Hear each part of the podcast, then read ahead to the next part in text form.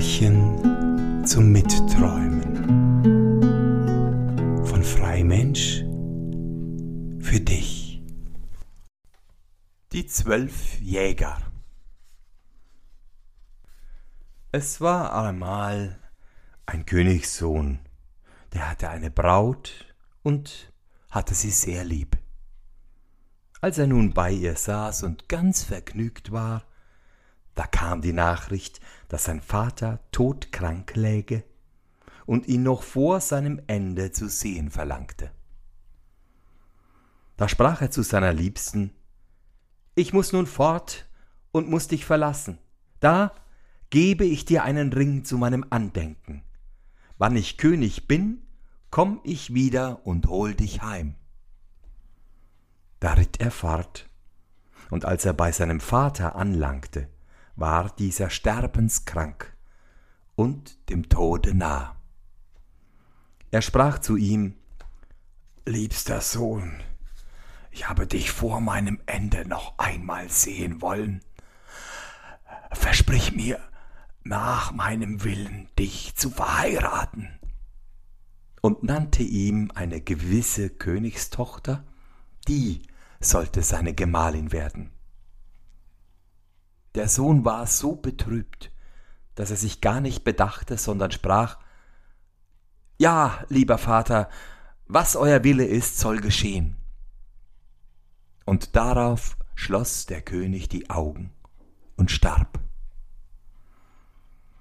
Als nun der Sohn zum König ausgerufen und die Trauerzeit verflossen war, musste er das Versprechen halten, das er seinem Vater gegeben hatte und ließ um die Königstochter werben, und sie ward ihm auch zugesagt.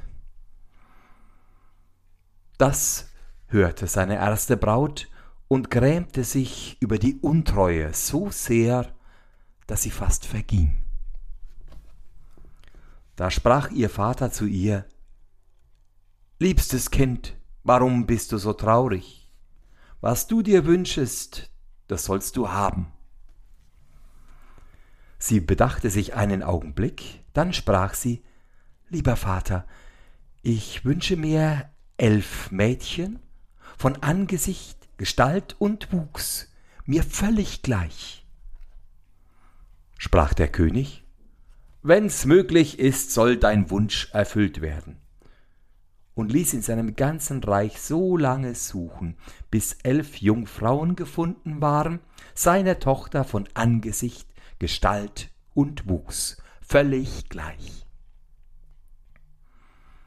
Als sie zu der Königstochter kamen, ließ diese zwölf Jägerkleider machen, eins wie das andere, und die elf Jungfrauen mussten die Jägerkleider anziehen, und sie selber zog das zwölfte an. Darauf nahm sie Abschied von ihrem Vater und ritt mit ihnen fort und ritt an den Hof ihres ehemaligen Bräutigams, den sie so sehr liebte. Da fragte sie an, ob er Jäger brauchte und ob er sie nicht alle zusammen in seinen Dienst nehmen wollte. Der König sah sie an und erkannte sie nicht. Weil es aber so schöne Leute waren, sprach er, ja, er wollte sie gerne nehmen, und da waren sie die zwölf Jäger des Königs.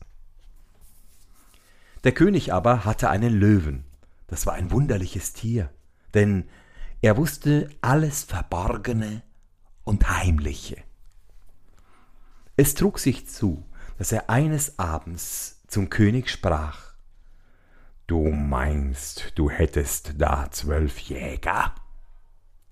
Ja, sagte der König, zwölf Jäger sind's.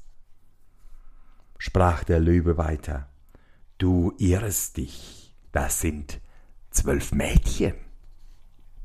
Antwortete der König, das ist nimmermehr wahr. Wie willst du mir das beweisen? Oh, lass nur Erbsen in dein Vorzimmer streuen. Da wirst du's gleich sehen. Männer haben einen festen Tritt, wenn die über Erbsen hingehen, regt sich keine. aber Mädchen, die trippeln und trappeln und schlürfeln und die Erbsen rollen. Dem König gefiel der Rat wohl, und er ließ die Erbsen streuen. Es war aber ein Diener des Königs, der war den Jägern gut. Und wie er hörte, dass sie sollten auf die Probe gestellt werden, ging er hin und erzählte ihnen alles wieder und sprach Der Löwe will dem König weismachen, ihr wärt Mädchen. Da dankte ihm die Königstochter und sprach hernach zu ihren Jungfrauen Tut euch Gewalt an und tretet fest auf die Erbsen.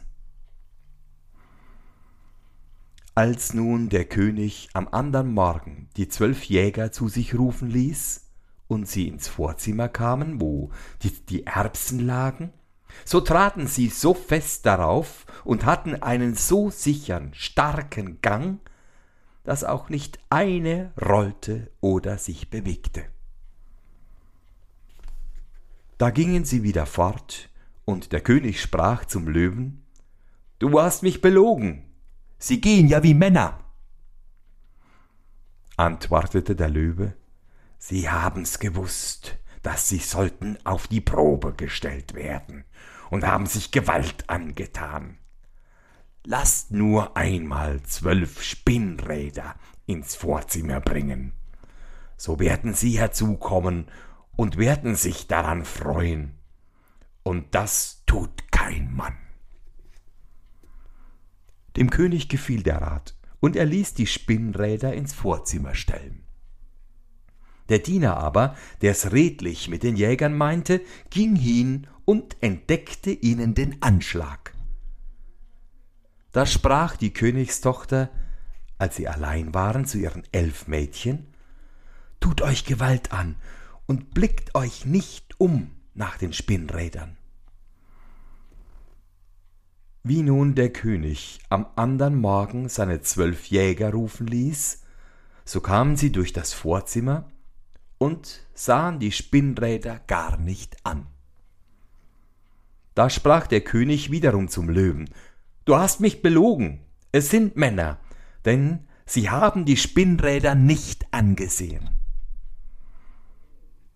Der Löwe antwortete, Sie haben's gewusst, dass sie sollten auf die Probe gestellt werden und haben sich Gewalt angetan. Der König aber wollte dem Löwen nicht mehr glauben. Die zwölf Jäger folgten dem König beständig zur Jagd, und er hatte sie je länger, je lieber.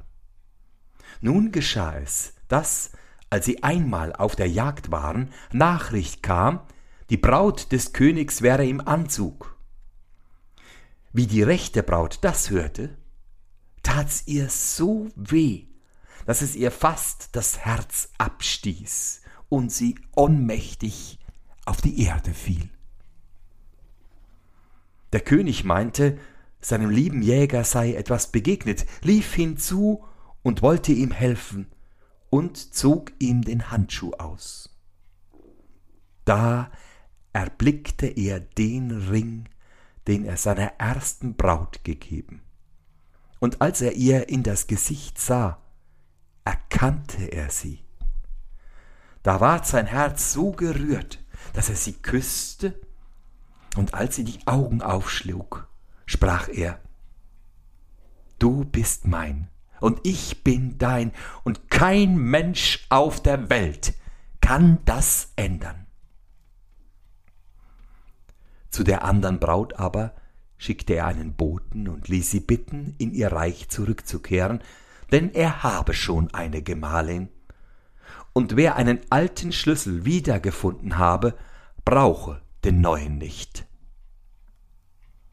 Darauf ward die Hochzeit gefeiert, und der Löwe kam wieder in Gnade, weil er doch die Wahrheit gesagt hatte.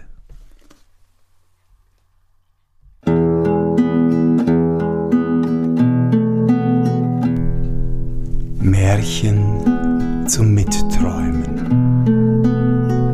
von Freimensch.